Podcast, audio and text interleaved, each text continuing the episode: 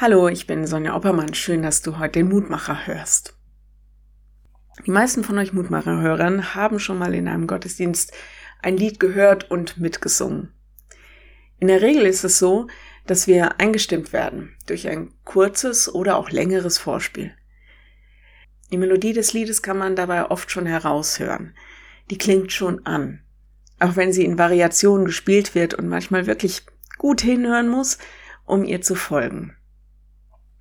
Der Lehrtext heute erinnert mich an ein solches Vorspiel.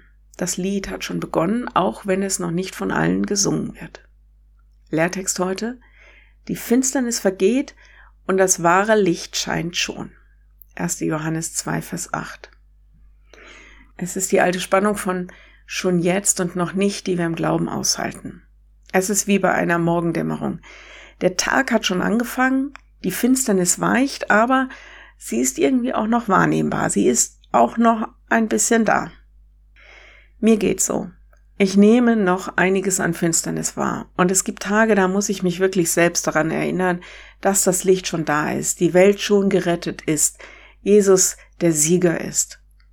Im Zusammenhang des Textes wird deutlich, überall da, wo die Liebe, in der wir uns begegnen, gelebt wird, da ist Licht, da setzt sich das durch. Überall da, wo wir nicht in Liebe handeln und leben, naja, da ist noch Dunkelheit. Ich wünsche dir und mir, uns allen, dass Gottes Liebe und Licht sich in unseren Herzen und Leben so richtig breit machen, so dass wir nur noch einstimmen können und ebenfalls Licht und Liebe weitergeben. Wenn du magst, dann bete doch noch mit mir. Jesus, du Licht des Lebens, du hast gesagt, dass wir einander lieben sollen und selbst zu Lichtträgern werden sollen. Ich möchte dich darum bitten, dass du uns erleuchtest.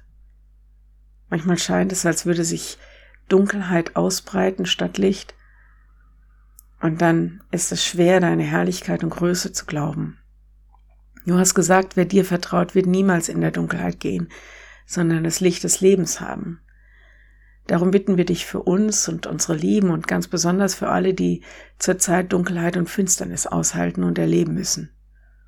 Wir denken an die Verzweifelten und an die Hoffnungslosen und an die, die in Not geraten sind und nicht mehr weiter wissen.